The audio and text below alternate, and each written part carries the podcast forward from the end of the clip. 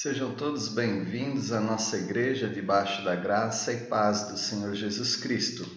Hoje é domingo, dia 16 de agosto de 2020. Eu sou o pastor Pérez Coutinho e esse é o nosso estudo de número 22 do nosso período é, chamado de isolamento social, quarentena, o qual preferimos chamar de um período de transformação.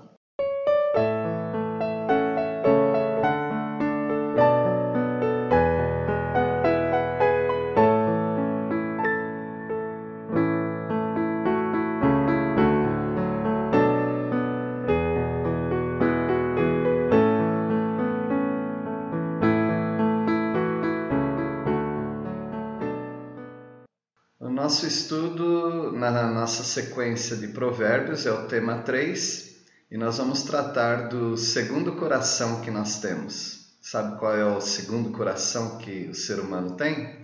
É o bolso. Sim, nós vamos falar de dinheiro. E esse tema de dinheiro ele é muito específico porque ele trata de uma decisão que você precisa fazer antes de assumir um compromisso. É sobre fiança. Fiança nós sabemos que tem a ver com a palavra confiança, ou seja, você vai é, confiar que ao dar o seu nome com, como garantia de uma dívida, a pessoa vai pagar aquela dívida. No entanto, se ela não pagar, a confiança do credor ela está completamente em você que se tornou fiador. Portanto, é um assunto que nos fala de confiança de um credor, é a confiança do intermediário e é a, é a confiança, a fidelidade ou a falta de fidelidade do devedor. A, a fiança pode trazer um sofrimento muito grande e, como disse o apóstolo Paulo, ele queria evitar o sofrimento na vida dos crentes, por isso ele deu um conselho específico. E em Provérbios há conselhos específicos a respeito da fiança. Ah, em primeiro lugar, nós queremos dizer que ser fiador não é pecado.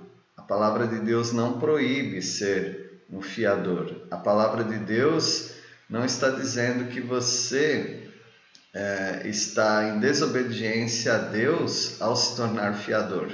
Não. A palavra de Deus está apenas é, te aconselhando, te advertindo a respeito de ser fiador como um perigo de você perder ou subtrair dos seus rendimentos ou do seu dinheiro. E nesse caso é uma decisão que você faz. Se você tem condições para fazer isso e quer fazer, então faça. Há, pessoas que já determinaram em seu coração que, ao emprestar algum objeto, algum dinheiro, eh, ou mesmo se tornarem fiadores, eles já contam com o prejuízo. E contando com o prejuízo, elas veem aquilo como uma oferta, elas veem aquilo como uma ajuda substancial e financeira e material para aquela pessoa que está precisando. Então, nós não estamos condenando pessoas que tenham é, amor pelo, pelo próximo e por um querido, por um parente. No entanto, nós queremos advertir, segundo a palavra de Deus, que a fiança pode te causar muito sofrimento caso você não esteja preparado para o prejuízo ou preparado para dispor dos seus bens em favor de outrem, ou seja, em favor de outra pessoa. Uh, um sofrimento que pode causar é a escravidão. Ao se tornar fiador, você se torna escravo, você se torna é, um devedor, porque na, na ausência de pagamento de determinada ação, atividade, o credor ele vai bater na porta do fiador, porque o fiador colocou o nome dele ali. Ele penhorou o seu nome, penhorou os seus bens e colocou-se à disposição caso o, o credor, o devedor direto não pagar, o fiador ele entra é, cumprindo a sua promessa, ou seja, de pagar aquela dívida. Se você não está preparado para isso e quis apenas é, não destruir uma amizade, não quebrar um vínculo é, de afeto é, ou não decepcionar os familiares, se você fez isso, você se torna um escravo. É, e de que maneira? A palavra de Deus diz em Provérbios, capítulo 6, os primeiros cinco versículos: Filho meu, se ficaste por fiador do teu companheiro e se te empenhaste ao estranho, estás enredado com o que dizem os teus lábios, estás preso com as palavras da tua boca. Agora, pois, faze isto, filho meu, e livra-te, pois caíste nas mãos do teu companheiro. Vai, prosta-te e importuna o teu companheiro não dê sono aos teus olhos, nem repouso às tuas pálpebras. Livra-te como a gazela da mão do caçador e como a ave da mão do passarinheiro. Que quadro mais terrível! Uh, Provérbios não está proibindo você de, de praticar a fiança, mas Provérbios está te advertindo caso você achou ou achasse que o, o seu companheiro, a pessoa, fosse pagar direitinho, então agora você se enredou, você ficou preso, amarrado, escravizado, não com ele, mas com você mesmo, porque você deu a palavra e ao dar a, a, a sua palavra você se torna o, o, o real devedor nesse caso. Então, se você não queria isso, eh, antes que a dívida caia sobre você, você corre e diz para a pessoa: Olha, eu, eu fiz sem pensar, eu, eu agi por emoção, mas eu não deveria fazer isto.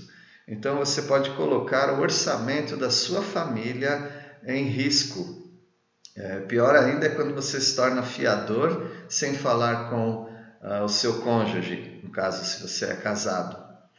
E a palavra de Deus está te advertindo, porque isso pode trazer muito aborrecimento. Primeiro, o aborrecimento óbvio, que é o financeiro. Segundo, a decepção por confiar em alguém e essa pessoa te decepcionar por eh, não cumprir. Eh, porque quando as pessoas buscam fiador, elas falam: olha, nós somos honestos e nós vamos pagar direitinho, é só mesmo porque precisa de alguém para assinar.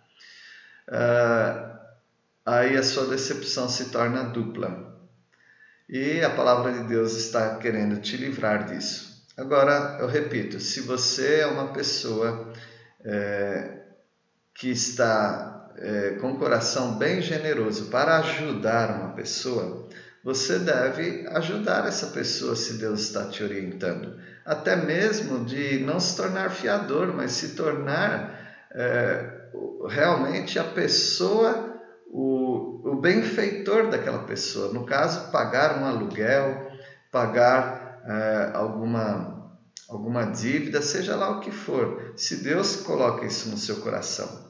No entanto, você precisa fazer as contas antes de se tornar um fiador. Ah, Jesus não foi o nosso fiador? Graças a Deus que foi.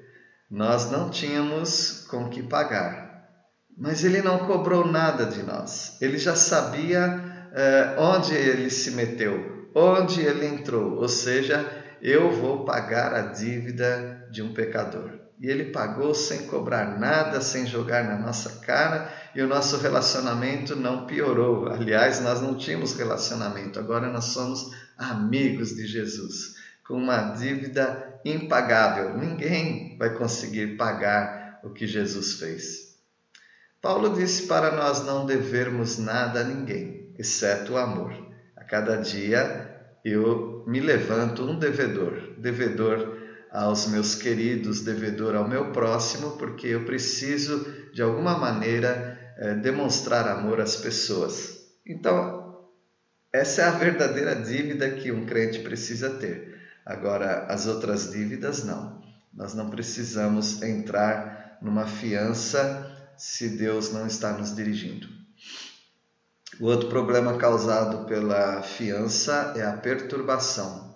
Como a pessoa fica perturbada ao ter colocado o nome dela como fiador de alguém que não vai pagar, ou porque é um caloteiro mesmo, ou porque ele teve grande dificuldade, não importa, mas alguém tem que pagar a dívida. E quem vai pagar a dívida é o fiador. E a perturbação pode cair na sua vida caso você seja um fiador despreparado, ou seja, um fiador que não tem condições de arcar com a, com a sua palavra. Provérbios 11, versículo 15 diz: Quem fica por fiador de outrem sofrerá males, mas o que foge de o ser estará seguro. Ah, algumas pessoas têm perguntado, mas só, é, só conseguimos fazer um aluguel se houver fiador.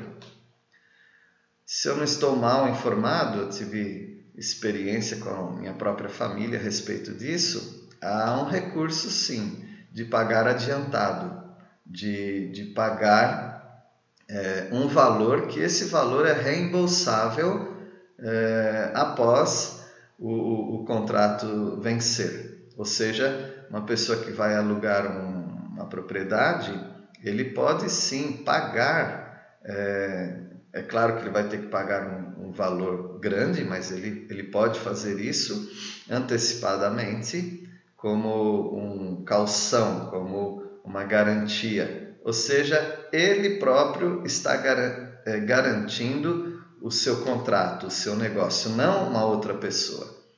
Quem fica como fiador ele sofre males, ou seja, ele sofre perturbação.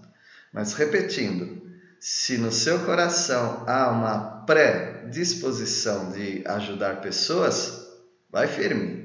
Seja o fiador, seja o benfeitor e ajude essa pessoa. E há pessoas que têm experiências tranquilas, porque se tornam fiadores de pessoas que são honestas, desenroladas e pessoas que pagam corretamente e uh, por uma benção elas não tiveram durante aquele contrato nenhum problema eh, maior financeiro e elas puderam cumprir com seu eh, com seu compromisso.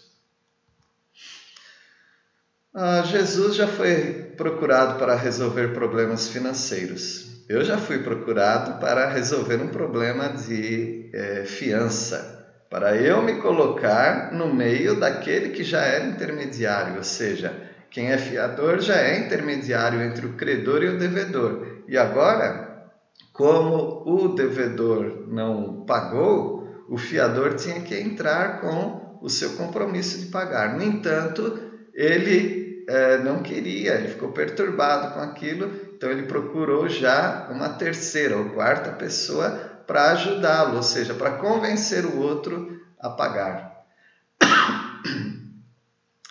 Ah, você não deve fazer isso. Se você é fiador, você não tem que colocar mais ninguém nesse assunto. Foi a sua decisão de ser um fiador.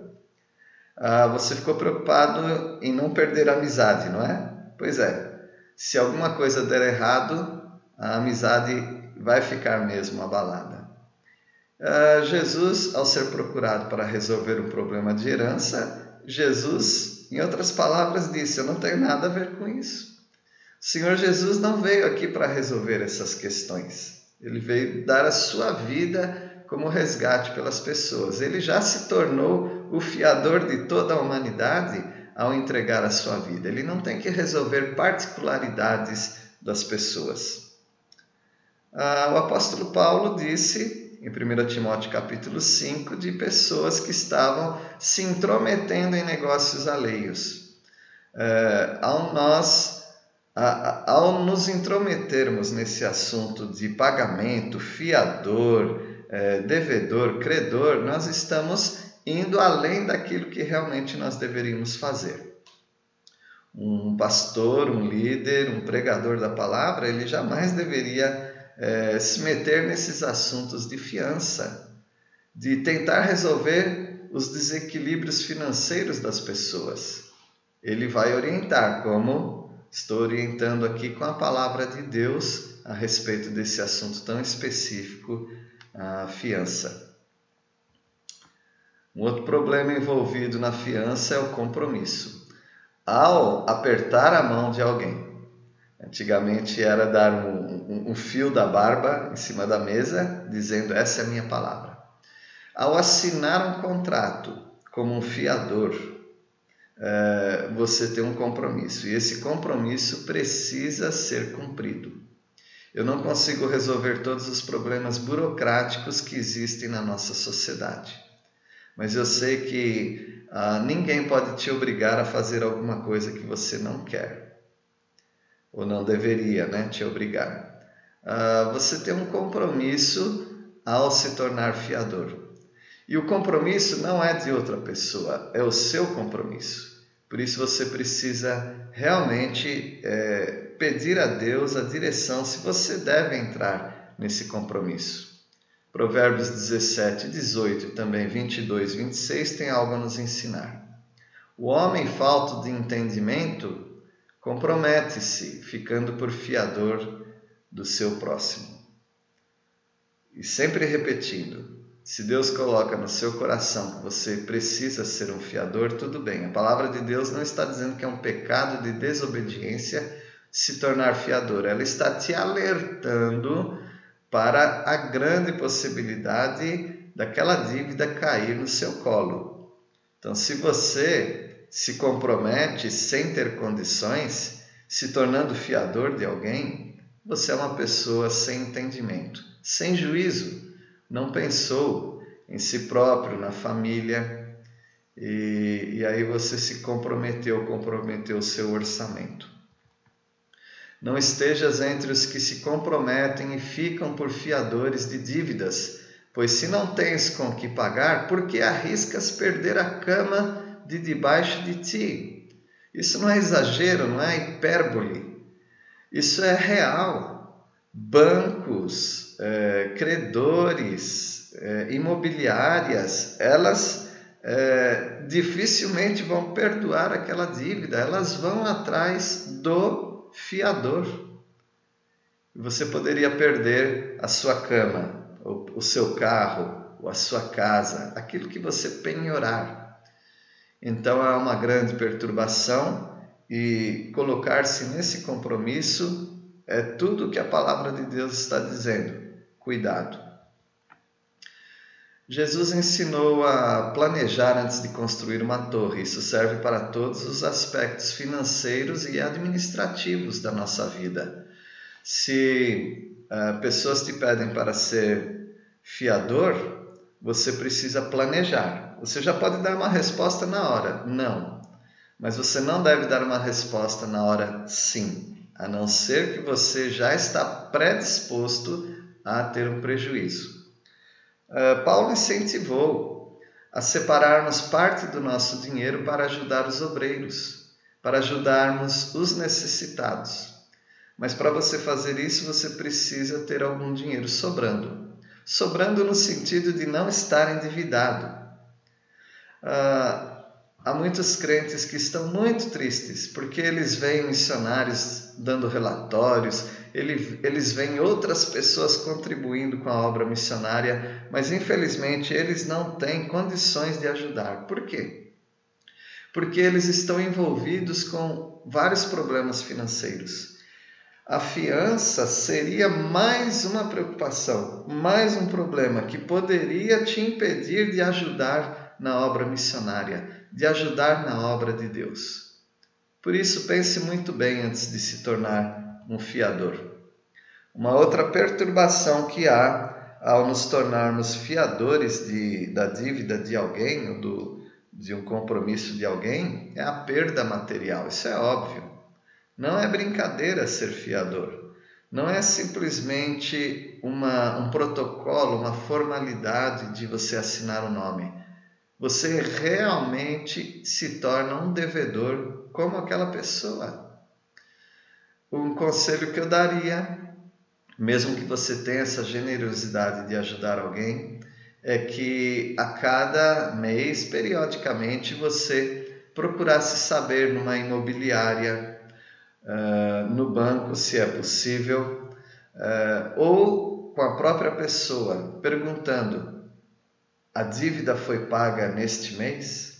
Porque se não foi, nós devemos cobrar a pessoa, ajudar essa pessoa a se administrar. E caso não seja realmente possível, você já vai preparando os seus recursos para é, cobrir a falha daquela pessoa. Então a perda material ela é muito real, é, vai diminuir realmente do seu dinheiro, a não ser que você já separe dinheiro para prejuízos Dificilmente pessoas que não são empresários habilidosos fazem isso. Normalmente pessoas têm o dinheiro contadinho, o, o, o, seu recurso, até mesmo para ajudar na obra de Deus, mas não tem, esbanja, não tem dinheiro para esbanjar com prejuízos. Nós não somos apostadores, nós não somos pessoas que ah, entregamos o nosso dinheiro de qualquer jeito. Por isso a fiança é, ela causa sim esse problema, que é a perda material. Em Provérbios 20, versículo 16, lemos: Tome-se a roupa àquele que fica fiador por outrem, e por penhor aquele que se obriga por estrangeiros. Ah, não é estrangeiro no sentido de ser de outra nacionalidade, ser outra pessoa que não é a sua família. Você tem uma obrigação de suprir material escolar, alimentação, vestimentas para os seus filhos. Você tem uma responsabilidade de manter a sua casa, de manter a vida financeira administrativa da sua família, não de outras famílias. Deus há de suprir a necessidade de cada um e nós podemos orar e podemos até ajudar. No entanto, ao nos tornarmos fiadores, é, a palavra de Deus diz: tome-se a roupa, ou seja, um penhor, alguma coisa sua será subtraída em favor da dívida de outra pessoa. Então há uma perda material considerável, a qual você, antes de se tornar um fiador, precisa considerar. Jesus fala do bom samaritano. Ele estava pronto a ajudar com os seus recursos aquela pessoa que foi roubada, espancada, ele levou até aquela hospedaria, ele pagou e ele falou que se faltar mais ele paga ainda. Esse tipo de ajuda é diferente do que ser fiador. É uma pessoa que é, ela é generosa para uma, uh, uma tragédia, para alguma coisa que surgiu de modo emergencial. Fiança não é emergencial. Fiança é caso pensado. Fiança é quando você se coloca antecipadamente já contando que aquela pessoa não vai pagar a dívida dela e você vai se colocar no lugar dela pagando. Novamente, se você concorda com isso, está tudo bem. Se você tem recursos para isso, tudo bem. Se você é casado e conversou com seu cônjuge e ele concordou e diante de Deus está tudo bem, então Vai em frente com esse seu projeto de ajuda, mas não faça sem pensar bem. Paulo incentivou a não processar irmãos em Cristo, o que é muito complicado hoje, uma vez que há, há muitos evangélicos, mas quantos são irmãos em Cristo nós não sabemos. Mas de modo geral, nós ficamos com a palavra em 1 Coríntios capítulo 6, que nós não levamos para tribunal eh, nossos irmãos em Cristo. Por isso, um calote na fiança acabará sendo mesmo um dinheiro perdido, porque o que, que você vai fazer? Não adianta levar para um tribunal, porque você colocou o seu nome. Não adianta você causar uma violência contra o devedor, porque você se comprometeu a ele. E não adianta também você importunar pastores e líderes com esse assunto, porque eles não têm a ver com isso. Esse não é um assunto para se tratar na igreja. Esse é um assunto de foro íntimo, ou seja, você que se colocou no compromisso, você tem que resolver essa questão. Então, esse foi um tema que mexeu bastante com seu segundo coração, não foi? O bolso dinheiro. Nós não queremos que pessoas se envolvam em dívidas desnecessárias e fiança é uma dívida desnecessária. O, o sofrimento que a fiança pode causar precisa ser bem avaliado. Caso você seja uma pessoa generosa e queira ajudar realmente seu irmão, você não tem com que se preocupar. Você pode ser o benfeitor dessa pessoa e ajudá-la financeiramente. Mas um dos problemas que a fiança causa é a escravidão. Você se torna enredado num laço por causa do que você se comprometeu. Há uma perturbação, porque a dívida faz a gente perder o sono, perder a alegria, perder até a saúde. E nós vamos ficar perturbados por uma dívida que uh, não é nossa. Não é nossa, entre aspas, porque ao nos comprometermos, também se torna nossa dívida. E esse é o sofrimento. O compromisso é um sofrimento. Para se manter a palavra, você sofre para aquilo, principalmente se você não é uma pessoa de recursos é, é, transbordantes, sobrando recursos. E um sofrimento, lógico, é a perda material.